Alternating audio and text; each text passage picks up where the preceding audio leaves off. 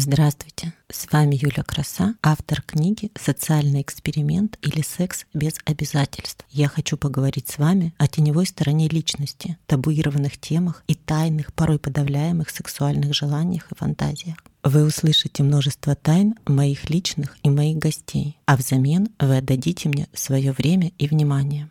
Сегодня ко мне в гости планировал прийти один мой близкий друг, первый гость мужчина. Мы хотели поговорить о том, как, собственно, мужчины относятся к сексу без обязательств. Однако мой визави понял, что вся эта тема вызывает у него нехилую такую тревогу на грани с физическим отторжением. Поэтому он отказался, и вот я здесь одна. Будем считать, что именно так все было и задумано. Тема сегодняшнего разговора – массажистки. Знаете ли вы, кто такие массажистки? Раньше я думала, что это девушки, которые делают спа-процедуры и массаж. Я вот очень люблю массаж. Например, тайский или аювердический с аромамаслами. Или даже массаж слепых, который так популярен во Вьетнаме. Безусловно, есть такая профессия, и есть девушки, которые действительно делают массаж. Спортивный, точечный, лечебный, расслабляющий, тайский, антицеллюлитный, массаж горячими камнями и так далее.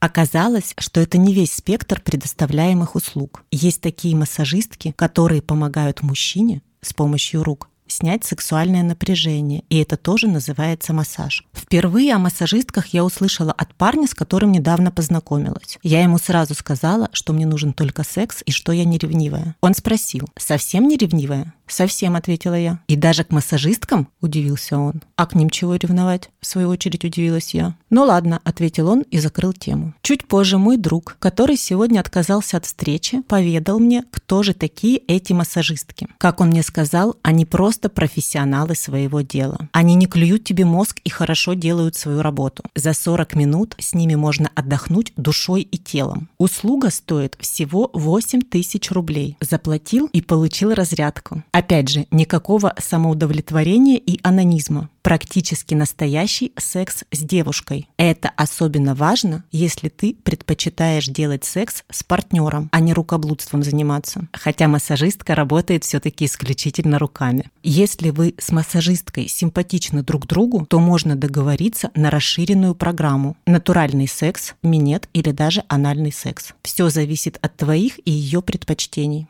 Удивительно, что за расширенную программу нужно доплатить всего 7 тысяч. Совокупно получается 15 тысяч рублей. И вот у тебя уже не массаж, а настоящий секс. И даже как будто по взаимной симпатии. Только деньги вперед, и программу нужно обсудить заранее, чтобы потом без сюрпризов. Все-таки это товарно-денежные отношения. Массажистка работает при условии стопроцентной предоплаты.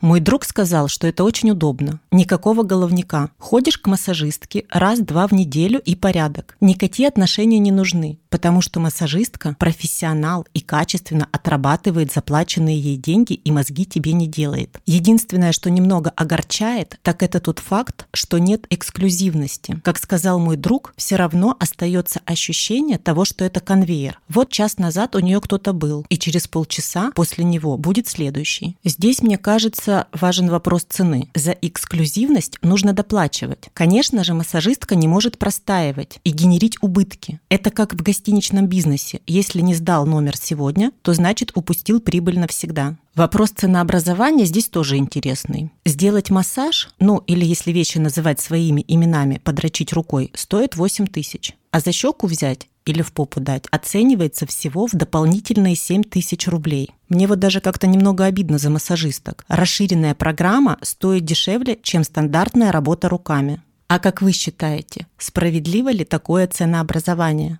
Еще у меня был вопрос, а где и как мой друг нашел свою массажистку? Оказывается, это очень просто. Включаешь геолокацию и вводишь запрос в поисковике «массажистки на районе». Можно переходить по первой ссылке. Здесь допускаю, что цена меняется в зависимости от района. В спальном районе, наверное, будет чуть дешевле. В пределах Садового кольца, наверное, чуть дороже, а внутри Бульварного, наверное, самые высокие расценки. Но это все мои предположения. Вы же понимаете, что информацию на достоверность я не проверяла и рассказываю вам только то, что узнала от своего друга. Массажистка принимает своих гостей в кабинете. Это такая квартира с несколькими специально оборудованными комнатами со звукоизоляцией и массажным столом. В такой квартире работает сразу несколько массажисток, каждая в своем кабинете. Если же вы договоритесь на расширенную программу, то массажистка приглашает вас в другую специально оборудованную квартиру. Здесь будешь только ты и она. Здесь у тебя уже не массаж, а комплекс услуг и все приватно. Как сказал мой друг, такая квартира располагает к интиму. Светлая, аккуратная спальня в стиле хай-тек. Ничего лишнего. Большая кровать с хрустящими свежими простынями. Ты массажистка и чувственные телесные удовольствия. Поделюсь еще одним моментом касаемо моего друга и наших с ним взаимоотношений. Знаете, сейчас такое время, что есть темы, которые лучше не обсуждать, потому что несовпадение точек зрения на текущую ситуацию может отразиться на ваших отношениях даже с родными и близкими людьми. Так вот, наши с другом политические взгляды не совпадают. Так вышло, что когда мой друг обозначил свою крайне правую или, скажем, крайне левую позицию, я воздержалась от комментариев. Все-таки наши взаимоотношения несколько в другой плоскости. И вообще говорить о политике, конфессиональной и расовой принадлежности дело неблагодарное.